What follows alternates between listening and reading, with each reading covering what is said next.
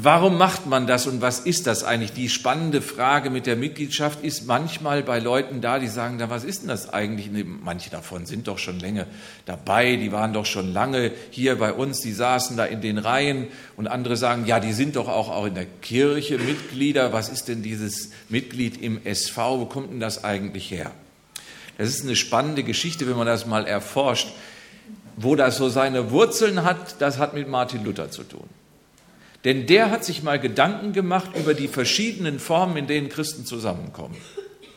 Damals hat er gesagt, da gab es diese großen katholischen Gottesdienste, die alle auf Lateinisch waren, hat er gesagt, eigentlich okay, dann lernen die Leute wenigstens die lateinische Sprache und können sich damit gewählt ausdrücken. So hat er es tatsächlich gesagt. Dann hat er gesagt, der große Gottesdienst, der alle Menschen, die in einer Stadt wohnen, zusammenrufen will, der ist auf Deutsch auch gut, denn der ist evangelistisch. Man möchte die Menschen herlocken zu Jesus und möchte ihnen die Gelegenheit geben, einen klaren Anfang mit Jesus zu machen. Eine öffentliche Anreizung zum Glauben, so hat er das genannt. Da kommen letztlich die landeskirchlichen Gottesdienste her, sollten eigentlich Evangelisationen sein.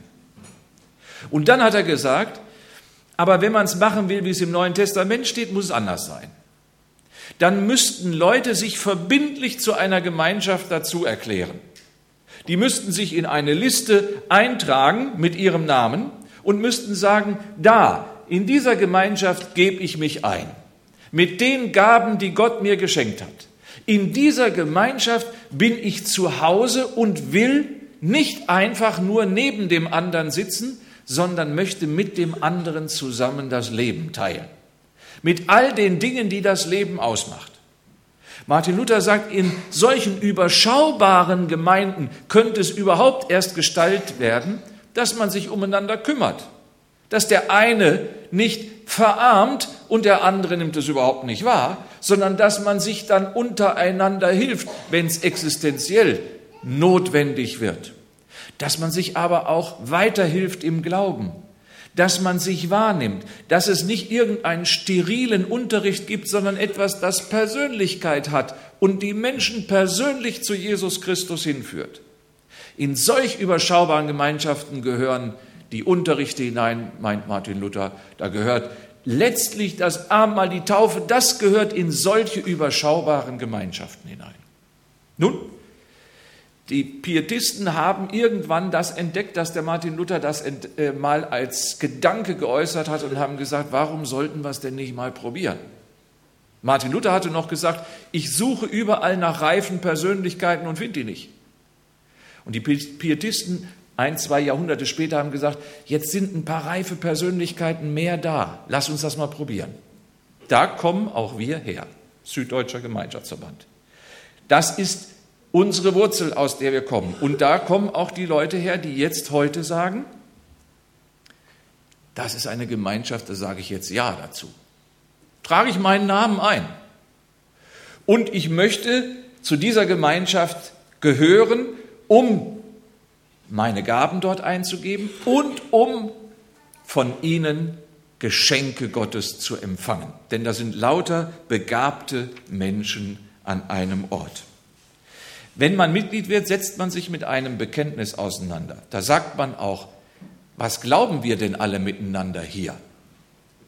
In dem Bekenntnis, das schon längere Zeit formuliert war für den Süddeutschen Gemeinschaftsverband, angelehnt an den EC, heißt es, ich bekenne, dass Jesus Christus, der Sohn Gottes, mein Erlöser und mein Herr ist.